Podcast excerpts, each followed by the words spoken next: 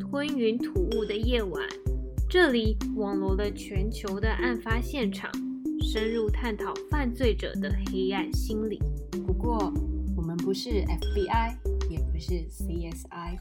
我们是台湾版的美女纠察队。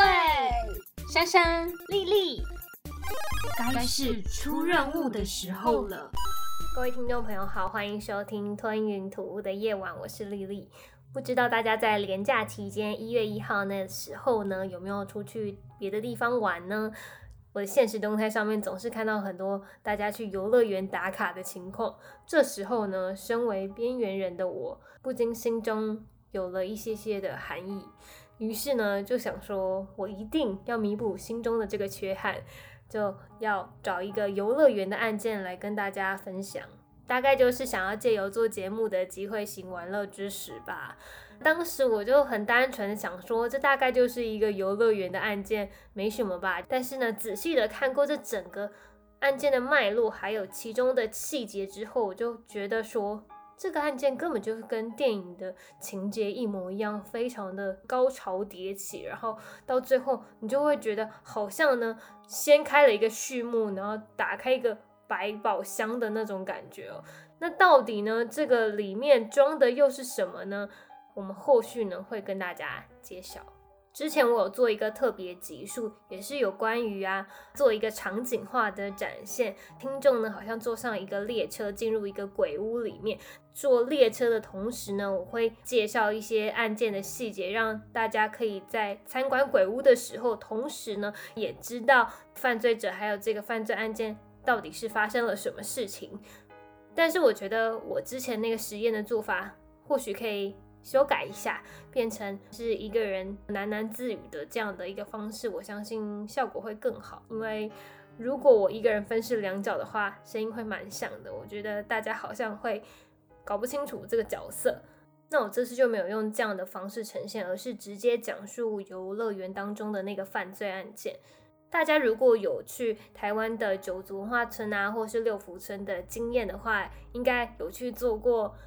大峡谷急流泛舟吧，我从小到大最喜欢玩的那个游乐器材就是那个，因为我觉得通常像云霄飞车啊，都是可能两人坐或是你一个人，然后就享受那个急速的快感嘛。但是急流泛舟，我就有一种觉得很像团体一起身在危险当中，然后。闯关啊，刺激的那种感觉，嗯，我蛮喜欢那个，通常都是在水上浮着的船，他就开来，然后大家一起上船，然后就是一起带着既期待又怕受伤害的心情，搭上了那一条通往未知之路的那个船只。在游戏的过程当中啊，我们就会看到啊，美国西部事件是长什么样子。那旁边可能会有沙漠当中会出现的一些植物啊，或是动物，然后有一些什么狮吼的声音，会让你。在做到一半的时候，会感到一直被吓到的感觉，就会像是本来会觉得这一段小路途应该是安全的，毫无声音吧。没想到船只行进到一半的时候，突然有一个东西掉下来，这时候还掉在你面前的时候，那真的是七魂六魄都飞掉。这个案件里面说的。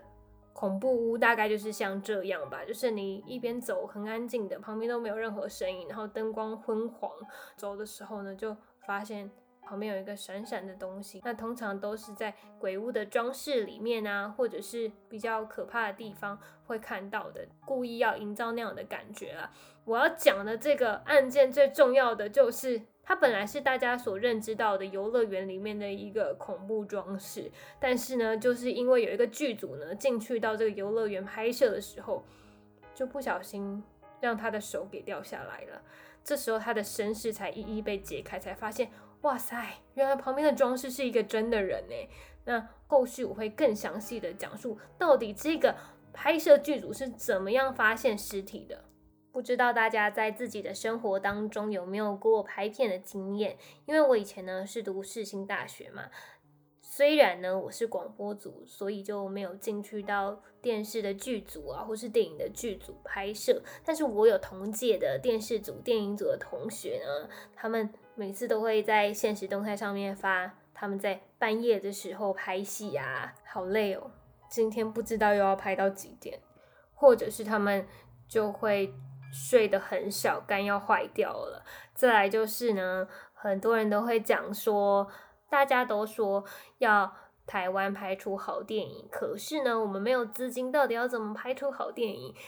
不过现在的情况有好一点，像是公视之前也有拍《我们与恶的距离》也爆红嘛，像静文学它的一些文本跟书籍都翻拍成电影，我相信台湾可以产出更多小资本但是又非常精致的作品。不过我今天要讲的作品呢，跟台湾的小资本拍出来的电视剧啊或者是电影是非常的不一样的，因为这部剧呢叫做。The Six Million Men，它在一九七零年代的美国是相当火红的一部结合科技跟动作元素的影集。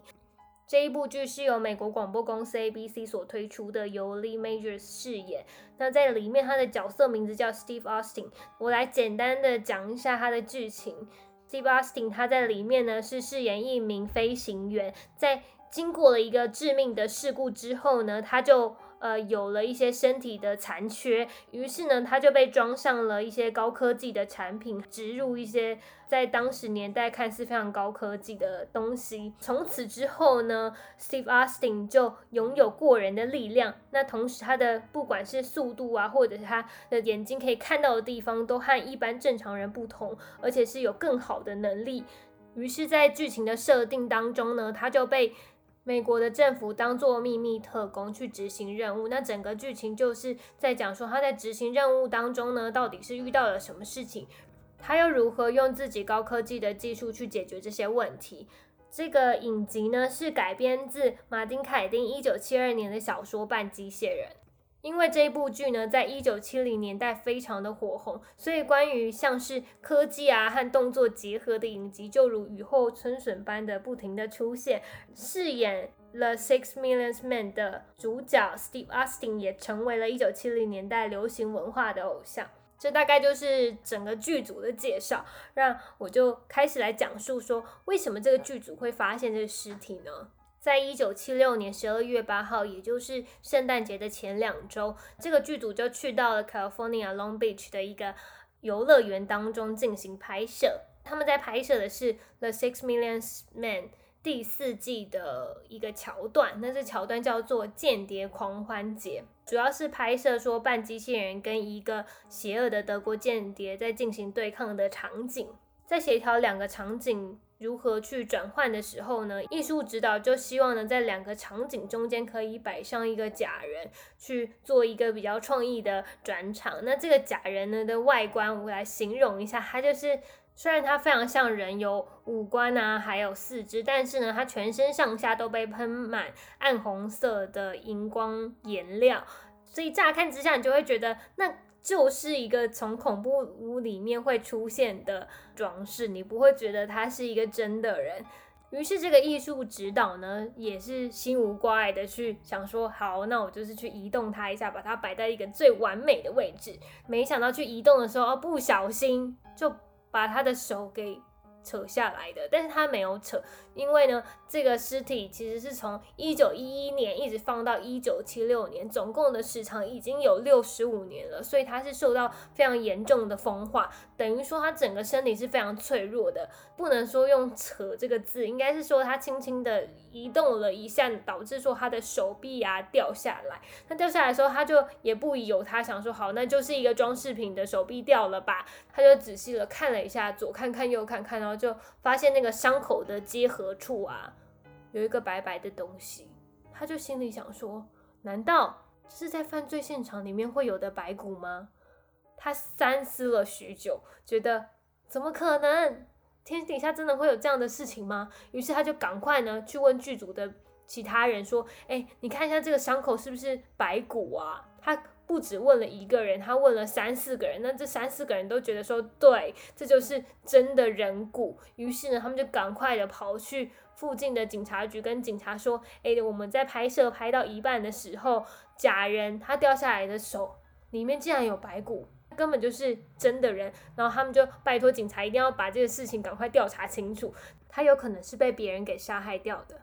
在查这一段的时候啊。我有实际去看到那个尸体的样貌，它的外观是直挺挺的人形，但是它全身上下都被涂满红色的荧光颜料。所以啊，我们远看的时候就不会觉得是真的人，而且这种装饰呢，其实我们在国外的游乐园是非常常见的，就像是你可能进入到一个恐怖的鬼屋当中，或是一个空间当中，合乎常理的游乐园为了增加可怕的气氛，所以就放置了一个人像在那边。就好像啊，可能坐了一个车子要进去鬼屋啊，坐进去之后，车子启动开到中间的时候，你总是会觉得旁边有一些忽明忽灭的人影，那这时候这些东西就会让你感觉心里毛毛的。所以我就觉得啊，一般的时刻当中真的很难去发现他是一个假人，而是呢。要发现是需要天时地利人和。第一个是这个剧组有契机去移动到那个假人，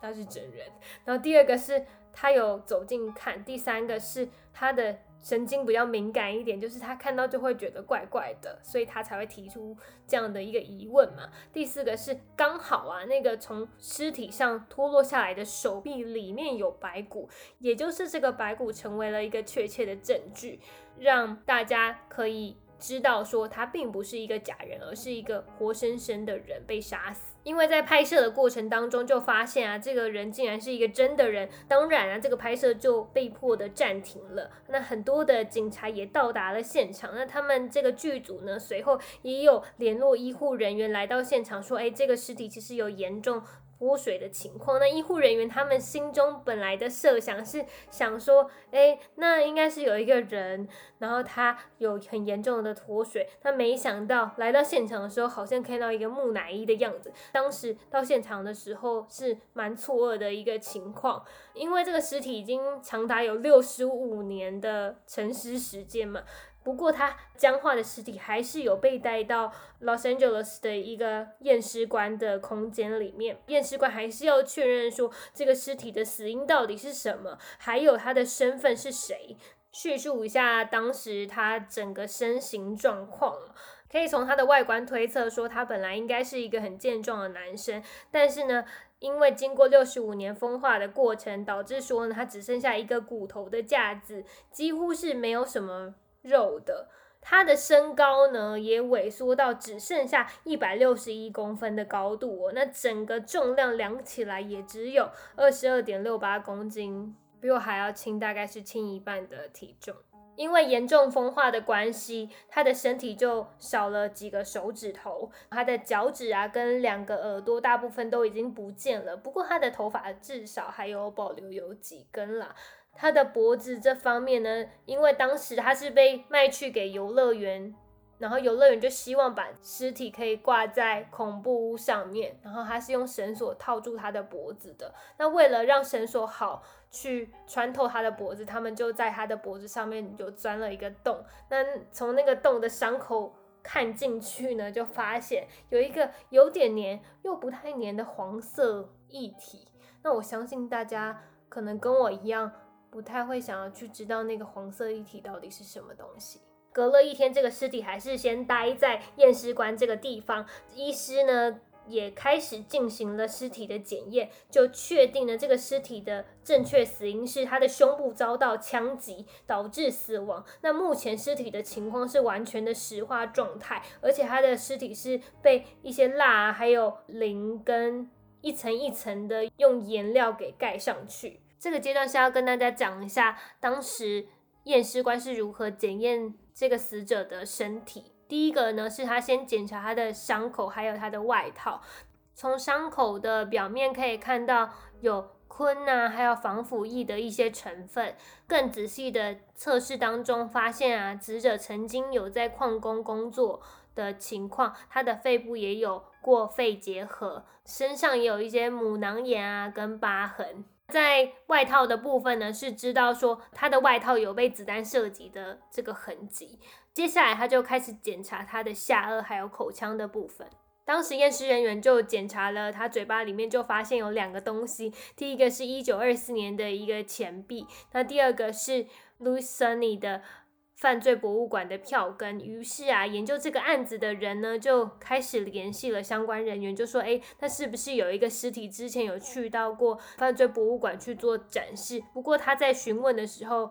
当事人 Louis Sunny 他已经死亡了，所以是由他的儿子去做联系。那他儿子就说：我爸的确是有买下了这个尸体，然后去做展示，让大家去观赏。”接下来就是检查头骨，有一个法医叫做克莱德斯诺，他就对于这个尸体做了更仔细的检定，对头骨进行了放射线的照相。他们是怎么样确认这个尸体的身份呢？其实警方就已经有怀疑这个尸体的身份是 Emma McCurdy，他们就有找到 Emma McCurdy 他们生前的一个照片，于是呢，他就把放射线他所照出来的这个头骨的形象，又对比 Emma McCurdy 他生前的一个。头的形状，然后进行一个叠加，就发现呢，放射线照出来的头骨跟 Emma McCurdy 生前的照片，它的头型是一模一样的，所以可以得知啊，这个尸体就是 Emma McCurdy。那刚刚这整个尸体的。检验过程是，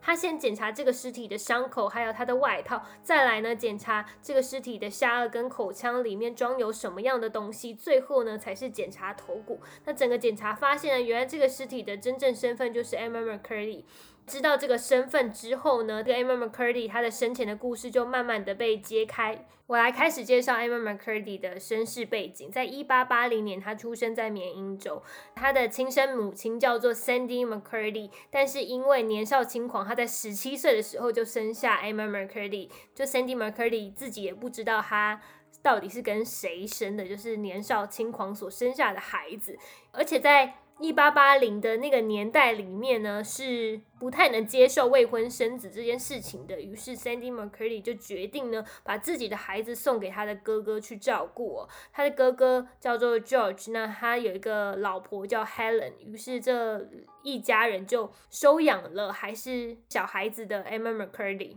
在一八九零年，也就是十年后呢，George 就因为结核病的关系去世了。这个时候呢，Emma McCurdy 的亲生母亲决定说：“哎，这是一个好时机。”就告诉了儿子说他是亲生母亲，而不是 Helen。这件事情就非常非常冲击 Emma McCurdy，他就觉得说这十几年来。跟我一起相处的竟然不是我的亲生父母亲，而是一个呃十七岁，然后就把我抛下送给别人的 Sandy McCurdy 才是我的母亲。那这件事情对他身心灵造成严重的创伤，导致说他十几岁的时候就开始不想要面对这件事情，所以就开始酗酒啊。十几岁哦就开始喝酒，这件事情是蛮惊人的，这应该是犯法的吧？但是当时他就是用这样的一个。方式去逃避自己的伤口，让自己可以活下去了。因为喝酒的关系，所以他就没有把书读完，他就直接去工作。刚开始的时候，他是跟着祖父一起做水管工，但是呢，在一八九三年的时候，他就失去了他的亲生母亲 Sandy McCurdy，还有他的祖父也跟着去世了。这个时间点呢，就让他失去了两样东西，就是家人跟工作都没有，等于说他是一无所有的状态。他非常的绝望，于是他就从西岸啊漂流到东海岸，希望可以寻找到更好的工作。但是在一路的漂流过程当中呢，他还是不断的去饮酒，希望可以借酒消愁。但是大家总是会知道说，借酒消愁，愁更愁嘛。你本来会觉得说，哎，酒好像可以消除你心中的一些伤痛啊，或是暂时让你逃避一些你本来应该面对的现实。但是呢，他。也是因为喝酒的关系，导致说他的工作一直很不顺利，他也找不到一个很好的正职。幸好呢，他在一九零七年呢加入了美国陆军，在那边他学习了很多军事用品的技术，还有呃如何去爆破啊，或者是使用炸药的这一部分的技术，他其实是非常有兴趣的。从军的时间是一九零七年到一九一零年，他就退役了。他在整个从军的过程当中，就发现自己对于爆破的东西非常的喜欢，于是他就更加的专业。那大家想说，他应该就会从事一些可能去工地呀，或者是做一些有关于建筑啊、房屋啊，或是爆破相关的事情。应该会找一个正职吧，但是他没有找一个正职，他第一个想要去做的，竟然就是试图去抢劫通往密苏里州的火车，因为他当时啊就听说啊，火车上面。有着价值四千美元的白银，他就希望可以借由爆破这个技术去抢劫那个白银哦。于是啊，他就伙同了三个人去把火车给停下，并找到火车上面那个保险柜。他就很兴奋啊，想说在保险柜上面抹那个硝酸甘油，然后就让它点燃，然后点燃之后它就会爆炸，然后白银就会得手。但万万没想到的是，这个硝酸甘油。有点用的太多了，导致说它爆炸之后就融化了保险柜里面的那些白银，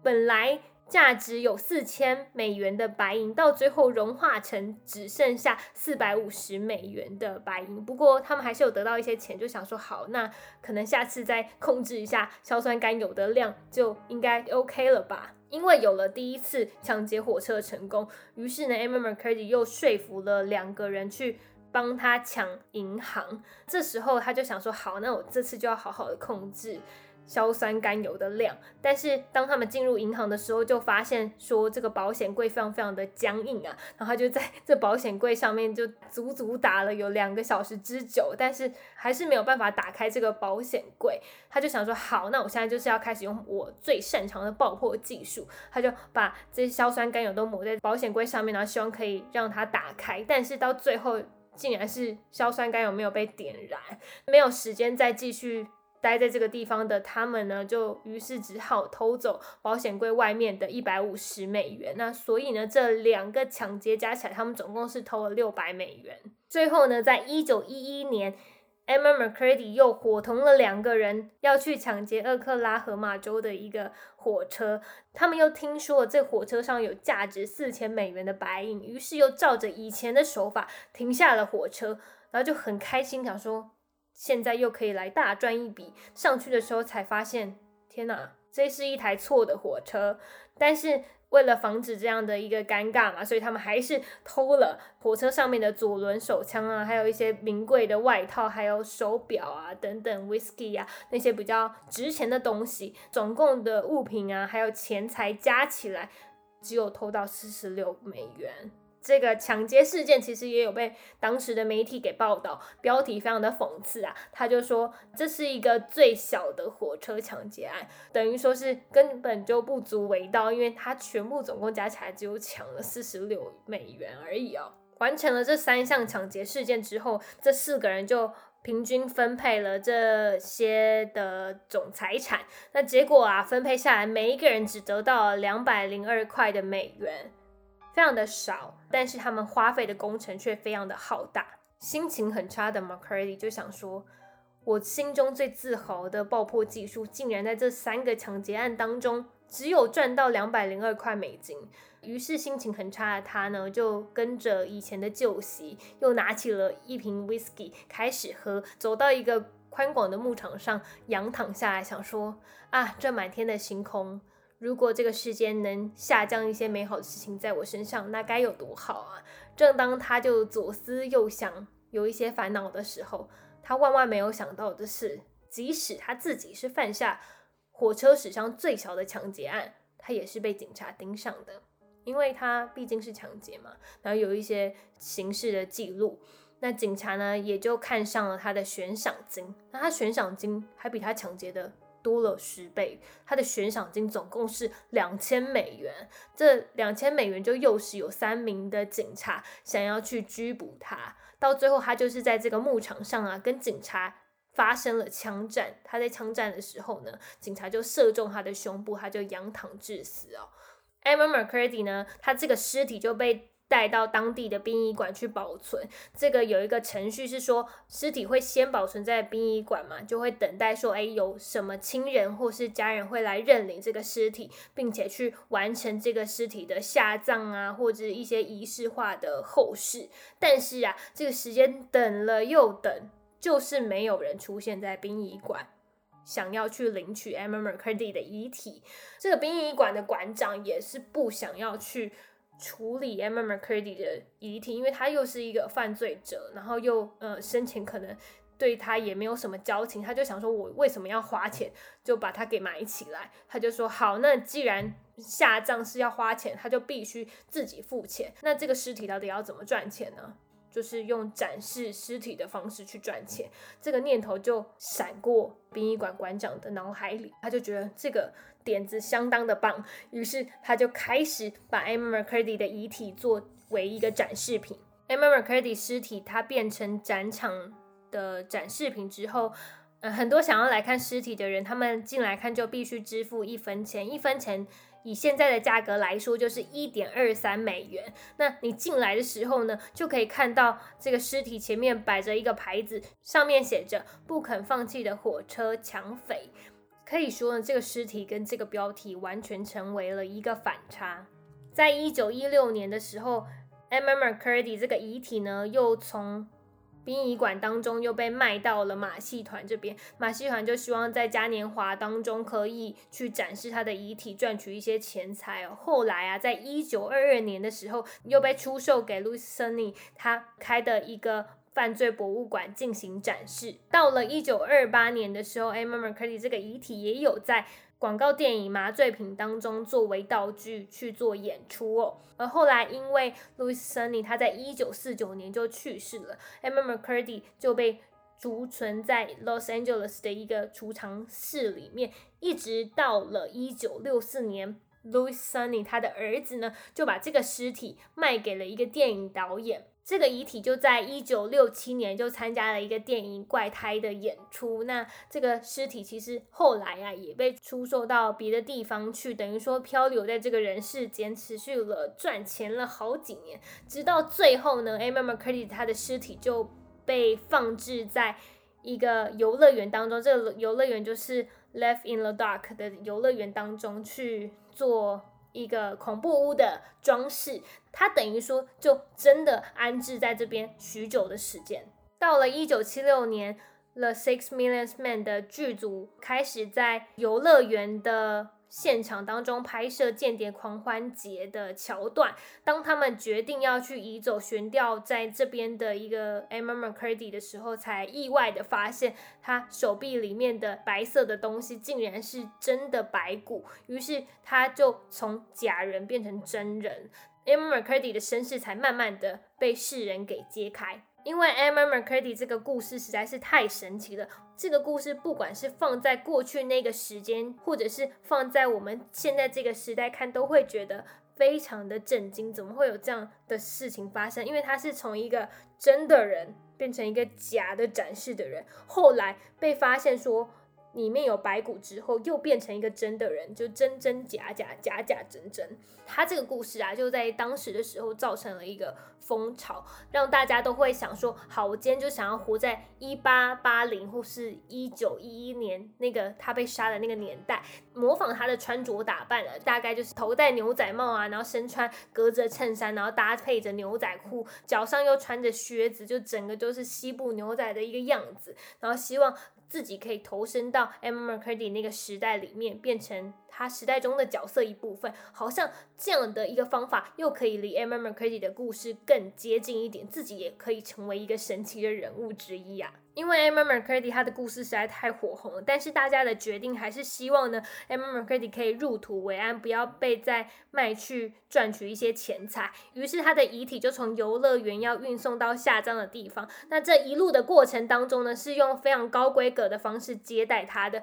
这个遗体是坐马车，然后马车上面有一个空间可以装载他，这个空间是一个透明的盒子，非常非常的高级。一路上都有。穿着牛仔，不管是男生还是女生，很像嘉年华会的样子，去陪伴他这一个路程哦。他下葬的时候，他的棺材上面是盖有一点五公尺高的混凝土。那为什么要盖有这么厚的混凝土呢？原因是因为他在。那个时间点非常非常的火红，很多人都担心啊，诶，那如果他跟一般人一样，棺材上面盖成一个薄薄的土，就这样子下葬入土为安的话，是不是有人半夜会去把它给挖起来，那重新的又让它在世界各地去展示呢？而且呢，因为他当时已经非常火红了嘛，所以跟过往的价值是不一样的。那有更多人去想要挖掘它，挖掘不是说挖掘他的身世，挖掘是挖掘他的棺材，然后。希望可以呃赚取更多的金钱。那非常有价值的东西就是被压在底下，希望呢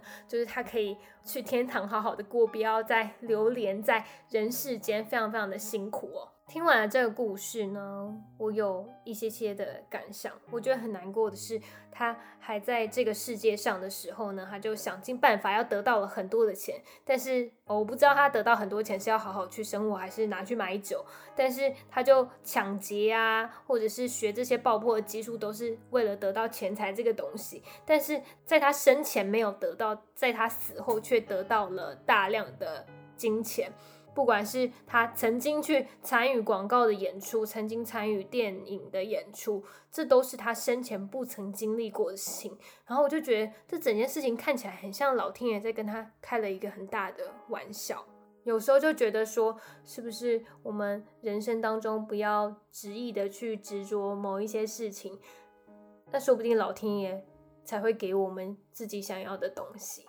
但是，当有这样的想法，同时又有另外一个声音会出现在脑海里，说：“诶，你今天生活在这个世界上，你为什么不为自己想要的东西努力一点呢？”就觉得说：“诶，好像顺着水流这件事情是一个蛮 loser，或是一个蛮没有积极性的行为。”这就要分享到我个人自身的经验，因为年轻的时候往往就是年轻气盛，就想说：“好，我。”不要随着这个大时代，然后我也不要随着我人生的命运走，我就是要抵抗命运的潮流，变成一个回流的鲑鱼吗？就努力的向上回游。但是后来就发现人生中有一些小小的契机，然后就会发现说，好像生命会带你到某一个地方，但是如果你今天一直抵抗它的话，就会没有办法到达那个地方。举一个实际的例子来说好了，我以前知道啊，我内心有一个很大的恐惧，但是过往呢，对于这个恐惧是非常的排斥的，就觉得说，今天我不要接触它，或是我不要接近它，那我的人生就会相安无事，我或许啊可以走向一个非常非常成功的人生，那我就只要按照我的时间表啊、进度啊。排成之后，我就可以一步一步走到我想要的地方。但是后来我觉得啊，这个我当时觉得很可怕的东西，其实都暗自的正在影响我一步一步我要做的事情。唯有呢，重新回去检视那个当时觉得很可怕的东西的时候，我才可以慢慢的前进。那其实我觉得人生的道路，不管是你遇到一些挫折啊，或者是你遇到一些。你觉得很烦心的事情，那它可能都有自己的意义。如果我们一直都以负面的方面去想，或者是诶，就像故事当中 Emma McCurdy 一样，就是可能用喝酒的方式去逃避内心的一些伤痛的话呢，很有可能就是没有办法做到自己想要做的事情，而且还必须走一些邪门歪道嘛，就是像是抢劫啊等等，去达到自己的目的，但是。真正解决自己没有办法工作、没有办法完成学业的方式是什么？就是重新检视自己的内心到底缺乏了什么。那我相信 Emma McCurdy 他是在他的人生当中很可惜的，没有遇到一个提醒他的人，嗯，或者是他的觉知还没有成熟到他可以认知到说他必须去自己去解决自己的问题。幸好现在的时代当中。有一些心理学的书可以看，或者是心理咨商啊，然后心理医生，就我们可以重新借由这些管道去认识自己，重新检视自己的问题。不然，以前的时代当中，如果不重视所谓的内心的问题啊、精神的问题的时候，呃，很容易因为可能精神有状况啊，然后就把自己的命运推向了一个深不见底的深渊了。我就觉得这是一件很可惜的事情。在这一集的最后，我要讲一下为什么 Emma McCurdy 他那么会受到酒精的影响那这里就是要讲到一本书，叫做《正午恶魔忧郁症的全面图像》，里面就有讲到酒精啊、尼古丁啊或咖啡因啊，到底会对人体造成什么样的影响。它里面的内文是讲说啊，呃，像是我们认知到的第一级毒品啊，或是第二级毒品。骨科碱啊等等啊这些毒品来说，我们都可以很清楚的知道它是违法的东西，所以我们遇到这些毒品的时候会更加的小心，觉得说，哎，我们只要摄取一点就非常非常有可能会成瘾。但是呢，我们日常所见的，像是咖啡因啊、尼古丁啊、酒精啊，都是一个合法的成瘾物质，它是可以被容纳在社会规范里面的，而且它也可以被推销给消费者。所以，我们大部分的人都会忽视说，诶，这些物品像是咖啡因、尼古丁、酒精造成我们人体的影响到底有多大？这边要分享酒精的部分了，它这边有说明到啊。最明显会让人失能的滥用物质当中，最常见的就是酒精，因为我们大家都会认为说酒可以驱逐痛苦，而且这个成效是非常的显著的。嗯，我们就总是会到五上班之后，礼拜五的晚上就是要去酒吧喝一下。就算今天你没有朋友的话，那你一定一个人呢也是要去酒吧喝一下闷酒吧，解解闷嘛。毕竟一到五这么辛苦的工作，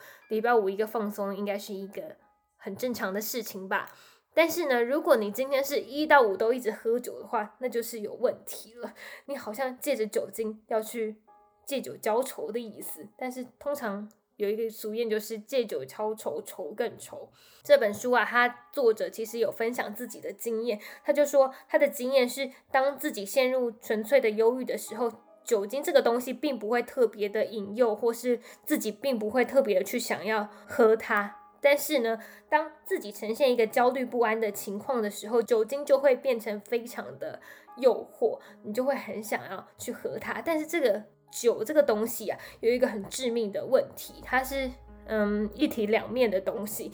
因为酒一方面其实真的是可以减缓焦虑的情况，但是另外一方面却是会加剧忧郁的状况。他有分享他的经验嘛，就是当。我很焦虑不安的时候，我就去喝酒。那喝酒虽然呢会减少我焦虑的情况，让我变得比较缓和一点，但是啊，摄取完酒精之后啊，你就会开始感觉到非常的难过，或者是你觉得你的世界都是黑白的，然后并且会觉得自己是一无是处的，就开始又陷入非常非常忧郁的情况了。他的经验分享是说，其实酒精对于借酒消愁这件事情是没有什么用的。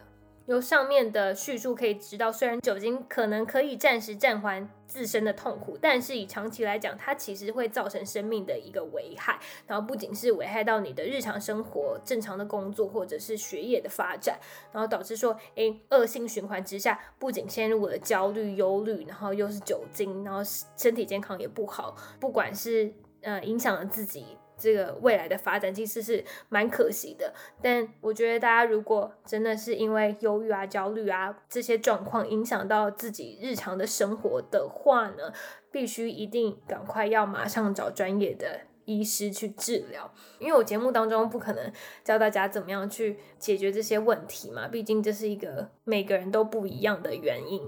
呃，我相信啊，只要去求助于专业的医生啊，那就是一个好的起点，就是一个改变的契机。这本书的内容我就是分享了一些些，没有太多，因为我就是看了。这篇报道他所写的《正午恶魔忧郁症的全面图像》，它是一个书摘嘛。但是下一集呢，我会更加全面的讲了这个书籍它所写的内容。下一集呢，我也要讲跟酒相关的事情，大家可以敬请期待。今天的节目内容差不多到这里结束了。如果大家喜欢今天的内容，也喜欢之前的集数的话呢，欢迎大家可以去 Apple Podcast 帮我打五颗星，然后留言啊，或者是到 Instagram 私信我跟我聊天。那关于案件的部分，我都会回复的很详细。想要跟我闲聊也可以哦，我就会可能跟你谈心啊。如果你有点难过或者是伤心的话，我可以，如果我状态好的话，我可以承接你的情绪。那如果状态不好的话，